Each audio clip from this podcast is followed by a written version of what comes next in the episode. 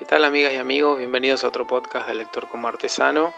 Y hoy tenemos como invitado y para conocer su obra a Luciano Vecchio, un artista joven, ¿no? tiene basta cerca de los 40 años, este, nacido en la provincia de Buenos Aires, en Zárate, que es uno de esos grandes prodigios que están dando vueltas y que siempre trato de que se visibilicen. Me parece que hay algo que, que este podcast quiere hacer todo el tiempo, que es mostrar la diversidad, el talento y la creatividad que hay dando vueltas en cualquier lado. Eh, a Luciano seguramente lo van a ver en la Comic Con, este, en el pasillo de artistas.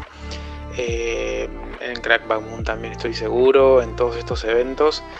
Seguro si pasan por, donde está él van a ver un, estilo y una, solidez y un talento enormes.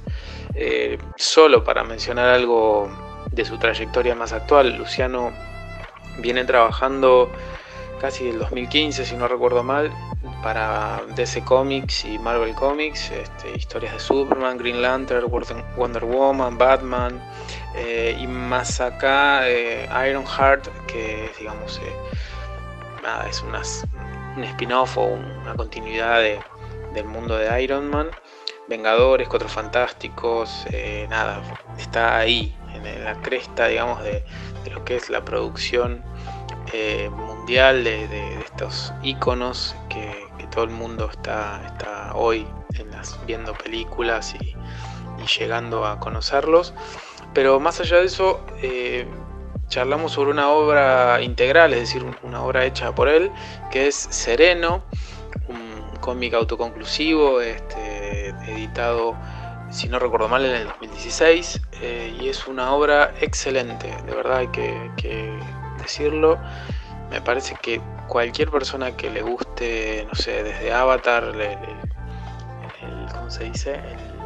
El, dibujo animado, no la película de los, de los pitufos azules, eh, sino la película, la serie de Ang, eh, o no sé cómo decirlo, cualquier género superheroico cualquier persona que les guste el género superheroico tiene que, leer Sereno porque abre cabezas, porque tiene un, estilo increíble visual y porque es lo nuevo, es la nueva forma de contar y de, pensar este género. Me parece que cuando se habla de que el género de superhéroes está agotado o de que a Argentina le cuesta producir este tipo de, ficciones, que es historias de superhéroes. Bueno, Sereno sería la total excepción de todo eso. Desborda de talento, desborda de ideas. Eh, así que léanlo, léanlo, cómprenlo. Eh, y bueno, charlamos un poco con él para ver qué, qué anda haciendo y cómo fue la construcción de Sereno. Que lo disfruten. Em, bueno, Luciano, te quería preguntar porque en un momento, al final de, Sereno, vos contás, para que lo tengo por acá, contás que eh, la idea de Sereno eh, se manifestaron por primera vez como abstracciones durante sesiones de sofrosis, ¿puede ser? ¿Está bien? ¿Es, así? Y en otro momento tirás que, bueno, la astrología, la cultura under, eh, nada, tarot, así que me parece que eso está en la obra, se nota mucho. Y mi pregunta era, bueno, si querés charlar un poco cómo nace esa, concepción de, o la mitología del personaje, ¿no? que, me parece que es muy rica, muy, muy particular, muy creativa, pero que se apoya en estas cosas que, te decía recién, ¿no? Tarot, astrología y todo eso. ¿Cómo es un poco esa génesis? Y bueno, me cuesta ordenarlo un poco el relato porque es muy caótico, ¿no? Eh, por un lado son los temas que me atraviesan, eh, cosas que me interesaron toda la vida, sobre todo más desde chico, y a la par de, creo que del consumo de cómics de superhéroes desde chiquito, eh, creo que uno buscaba más o menos qué cosas se parecían al mundo de los superhéroes en, la vida real, con él. Eh, y bueno, yo soy del 82, entonces crecí mi primera infancia sin internet y como más de, no sé, encontrando mitología en las enciclopedias de mi casa, eh, después teniendo acceso cada vez más a puchitos de información o de, no sé, qué diantres creía la gente, por qué, eh, al mismo tiempo con mi educación religiosa católica, de la que renegué desde muy chico, eh, pero que al final está hecho todo de lo mismo, tanto superhéroes como religión, como magia, como toda gente imaginando cosas, creando símbolos, dándole sentidos agregados, eh, generando ritual, nada, y formando como un, sistema imaginario alrededor de eso. A mí lo que me como siento que, siempre, justamente desde chico, sobre todo, remarco lo de chico porque uno que leía más en las cosas. yo creía en los superhéroes como que, eh, no sé, tenía que leer el, próximo número de, Flash porque a Flash le pasaba algo ese Claro, claro. sí, sí, sí. Y, bueno, la gente, no sé, los nenes creen en Papá Noel y los grandes creen en Dios. Eh, eh, entonces, como creo que hacía mucho el trabajo de el ejercicio de, desmenuzar que básicamente atrás de todos los símbolos, más o menos la gente siempre creía en lo mismo y le ponía otros caminos para llegar a eso. Ah, eh, y distintos eh, sistemas mágicos, espirituales, eh, que al fin y al cabo siempre hablan más o menos de las mismas cosas.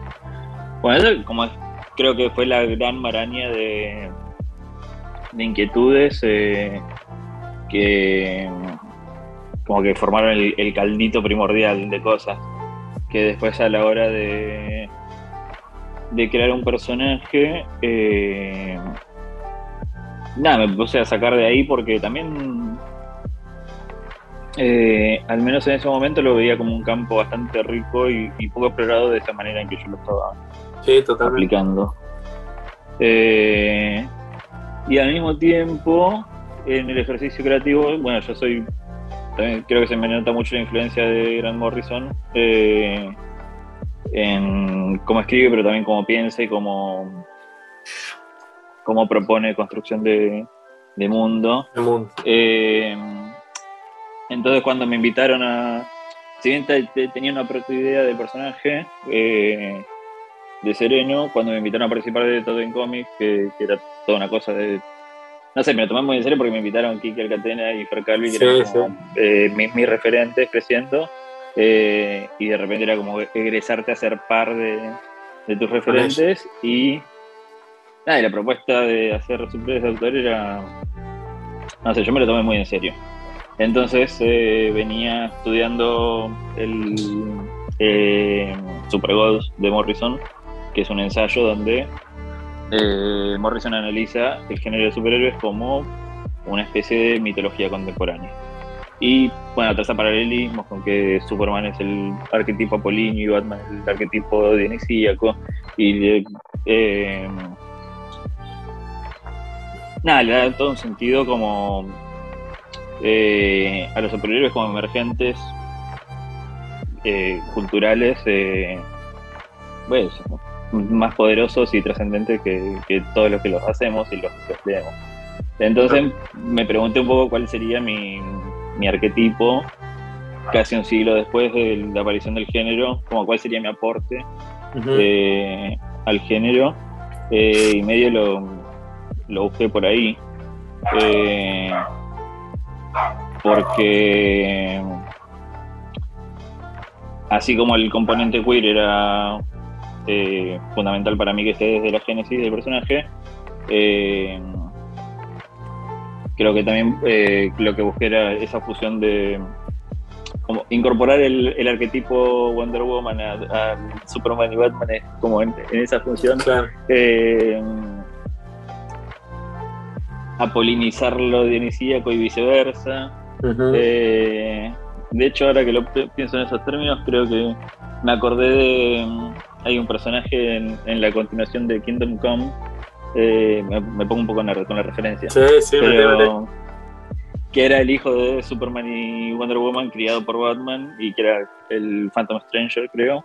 O venía en un personaje tipo Phantom Stranger, y creo que debe ser una de, las influencias de Sereno también, ese personaje.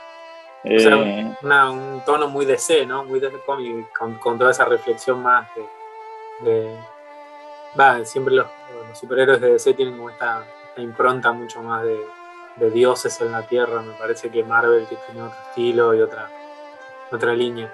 Em, sí, al menos en, de esa manera, porque qué sé yo, Marvel tiene eh, a Thor y, esa manera de, ejercer la divinidad en la Tierra como más personaje mitológico.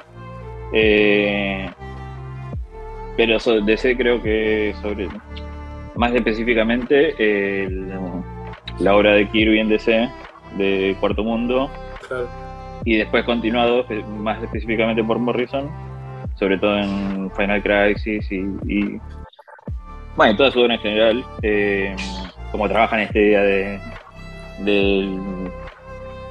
de, lo divino en, los, en lo superheroico eh, como una manifestación de, algo, de algo arquetipal. Y ya tenías como claro el diseño también, porque bueno, sos un gran diseñador de personajes, tienes es, otro como, otra cualidad que excepcional tuya, que es bueno, una, un trazo, una mano, un estilo muy geniales, que se notan también en la obra esta, que es total, lo cuento para los que están escuchando y no, no tienen el sereno en las manos, no lo, leyeron, tiene una impronta visual súper impactante, hermosa, pero digo, me, daba, ¿tenías en claro eso también o fue una búsqueda que sí también bastante más, más caótica o más difícil? ¿Cómo, ¿Cómo fue la búsqueda más estética, visual? ¿Tenía ya algunas ideas? Eh, y creo que lo, primero que. O sea, la, primera vez que apareció el personaje fue a raíz de un ejercicio en un taller de creación de personajes que daba Pato Oliver.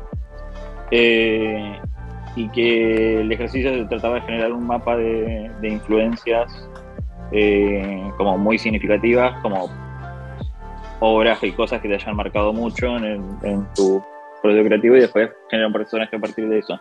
Entonces, de repente, en ese mapa de personajes yo tenía a Raven de Teen Titans, a Ang de Avatar, eh, a Jun de Cayo del Zodíaco. Eh, entonces había como algo de, de un tono de, de personaje que, eh, no sé, como que buscaba... Y también yo me encontré muy hinchado de las bolas del del tono grim and gritty de, que tomó los superhéroes, sobre todo en los 90 en adelante. Eh, entonces estaba buscando como un poco lo opuesto, lo, liviano, una, una, presencia así eh, más aliviado, aliviante que entonces se, fue presentando como una silueta blanca básicamente en un contexto de sombras. Eh, eh, y sí, básicamente eso. Otro personaje, eh, un personaje secundario del anime Arjuna también, se llamaba Chris, creo, que era bastante serenito, también todo blanco y con, una capita. Eh, como hay una serie de influencias que, convertieron acá. Y después otro, otro momento donde yo lo, lo flasheé mucho y me encantó fue como estas eh, como creo, ahora que dijiste Jun de los caballeros y todo eso, como este, a ver, eh, te lo voy a preguntar y yo no te lo pregunto, a ver, como para incomodarte ni nada, porque sé que molesta a veces, pero está todo el debate sobre el manga argentino, qué es manga, qué no es manga, ¿viste? La verdad que no sé, no sé si es una pregunta ya hoy válida, pero claramente en, la, estética, en la dinámica de, de los personajes, hay como una influencia muy clara de eso eh, y te iba a preguntar eso, digo, si vos también en tu formación mamaste mucho de lo que es manga, hay algún autor o algo que vos sigas mucho o que recomiendes, ¿no? Digo, porque es, eh, ese estilo que vos decís liviano, eh, o sea, es un, estilo muy ágil, pero a la vez las temáticas que tocas son profundas. Está buenísimo eso, que, que me estaba mirando acá recién, un poder que tiene Sereno que es la absorción empática, ¿no? o sea, es, esto, ponerme en el lugar del otro, hecho un poder así al estilo Caballero del Zodíaco. Y nada, me parece como un, guiño re, interesante a, a toda esa tradición ¿no? de los poderes que se tiran y se hablan, pero a la vez hay una línea ahí re linda que es, bueno, entender al otro, a, tu enemigo, entonces, ¿cómo fue eso? ¿O cómo sos de, digamos, de tener una tradición de manga o un poco tus inicios de, eh. de otros lados también? Sí, más de anime, eso, yo de chico crecí más leyendo cómics de superhéroes, sobre todo más de DC. Pero también en el momento que aparecieron en la tele Caballeros y Sailor Moon, me, me explotó la cabeza. Eh, sobre todo me, gusta de... O sea, creo, creo que esas dos son, son las fundamentales, primero porque son bastante el reflejo eh, japonés del, género de superhéroes, pero versionado, entonces ya tiene como un, filtro, de un, primer filtro de, mirada distante sobre el género de superhéroes, que a nosotros nos llega de rebote, entonces ya somos una tercera mirada nosotros eh, de, ese filtro. Claro. Eh, y bueno, hay un montón de cosas que, tomo de ahí. De Sailor Moon hay muchísimo, la transformación. O sea, también quería del, o sea, me gusta el género de Magic Girls, pero específicamente Sailor Moon cuando yo era chico me, me, marcó de, esa manera. Eh, sobre todo me gustaban, viste, como que tiene estos sistemas repetitivos. Eh, la, transformación en todos los capítulos, el, eh, los poderes con nombre, los poderes con nombre asignado, que son como técnicas, no sé, como tenés este poder, pero lo podés bajar a través de una técnica para que haga tal cosa. Claro. Eh, que también te ahorra muchas explicaciones, como si tu poder tiene un nombre, ya se explica lo que está haciendo. Eh, cuando, por con el contrario, en la tradición más norteamericana, por lo que hay, lo que hay que hacer por lo general es eh, explicar el, efecto de los poderes mientras los superhéroes pelean. que, es como mucho más. Eh, eh, no sé, me, parece más natural gritar el nombre de la técnica y listo. Eh, explica mucho. Así que eso, creo que Sailor Moon y Caballero son, son lo que más me marcó. Después de los clásicos de, de la no sé, ese momento fuerte de anime en los 90 de, de Cowboy Bebop y Evangelion. Claro. Y Arjuna es uno más menor, pero que también está eh, bastante fuerte de la influencia en esta obra en particular. Hoy en día, eh, la verdad que no, no estoy leyendo ni viendo mucho anime ni manga.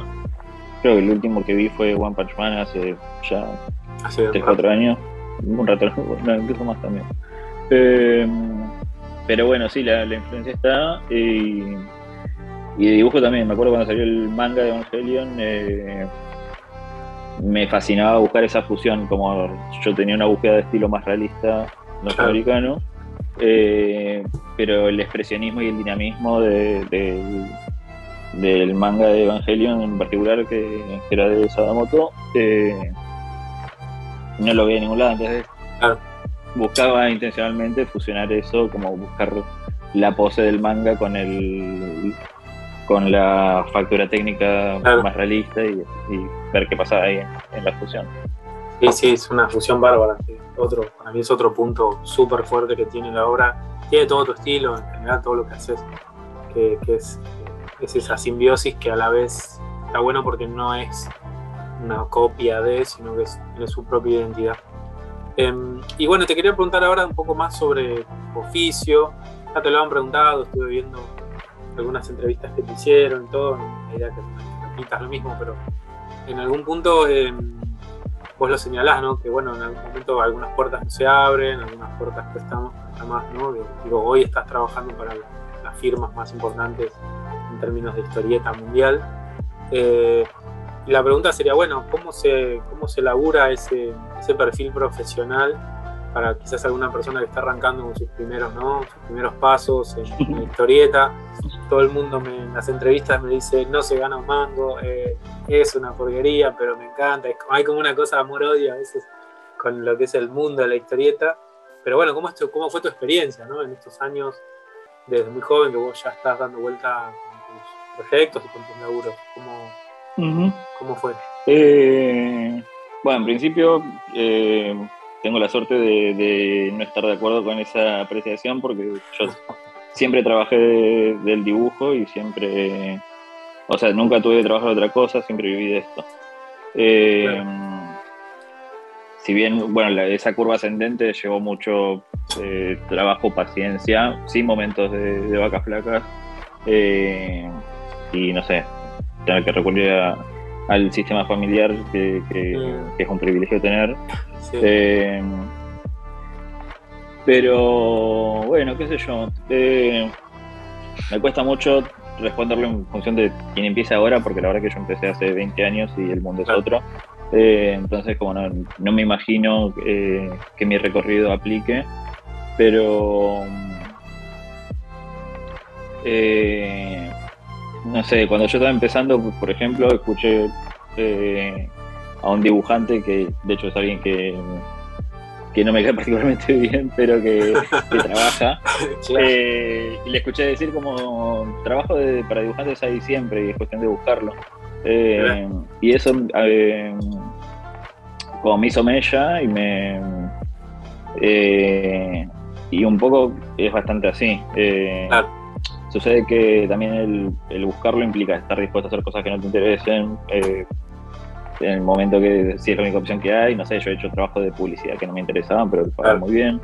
Eh, y después que, bueno, sí, realmente, eh, o sea, en, en nuestro, eh, lo que es hacer historietas para Argentina, claramente es, muy- es- es complicado y es más por amor al arte. De hecho, claro, por Sereno no gané plata, eh, pero gané un montón de otras cosas. Eh, pero sí, yo me, me enfoqué desde siempre en trabajar para, para afuera, exportar servicios. Claro. Eh, así que recomiendo saber inglés. Claro, es- es. Y, te- y tener internet en lo posible. Eh, y no sé, y bueno, todo lo que es teje, rosca, de viajar, convenciones, conocer gente y bla, eh, ha sido parte del proceso. Y, en tu formación, vos eh, en, algún- en alguna entrevista leí que vos ibas a estudiar o estabas estudiando diseño gráfico y medio, bueno, volantazo y te dedicaste a, a esto, pero eh, en algún punto hay algo que lo charlábamos el otro día con, con Kike Alcatena, que es, eh, él es, bueno, definido como autodidacta, pero él me decía, bueno, autodidacta no significa estar panza arriba haciendo bocetos, digo, él tiene una exigencia altísima, tiene un compromiso y yo intuyo que vos también, digo, ¿cómo, cómo manejas ese momento donde, no sé, te pregunto, ¿no? Si estuviste en una formación, digamos, más, no, no es académica, pero más, más estructurada, o si fue más bien un camino más personal. Y en segundo lugar, si, Eh, ¿qué recomendás, no? Como, como algún consejo para aquellos que están empezando también su, su camino de aprender, ¿Cómo, cómo es ese camino de- del dibujante? Eh, claro, yo no, no tuve mucha formación formal, digamos. Como sí, empecé de gráfico, estudié animación, como aprendí cosas sueltas, hice taller de historieta Claro, en algún momento.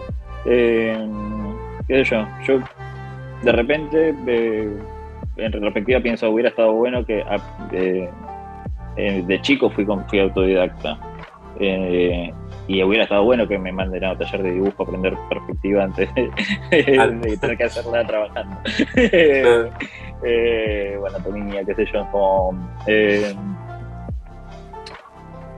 entonces, a ver, yo creo que, que acercarse a hacer taller con, con gente, con pares, porque, eh, como te digo, mi formación es, es caótica, pero incluye esas experiencias, incluye, eh, no sé, ahora que lo nombras aquí, que me acuerdo cuando yo lo, lo conocí, que era, yo estaba empezando a laburar y fui a, a las reuniones de ADA, la asociación de dibujantes, eh, con mi carpeta y Kike la revisaba y te, hacía alguna devolución y siempre súper generoso y, y eso es aprendizaje también, entonces eso no Sí, es, sí. eh, es parte del recorrido personal, pero eh, nadie se hace solo, digamos.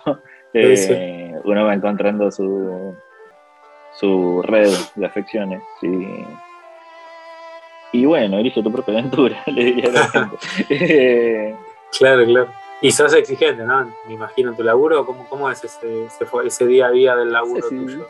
Más Sí. o menos, ¿cómo lo llevas? soy disciplinado, pero no sé si soy exigente.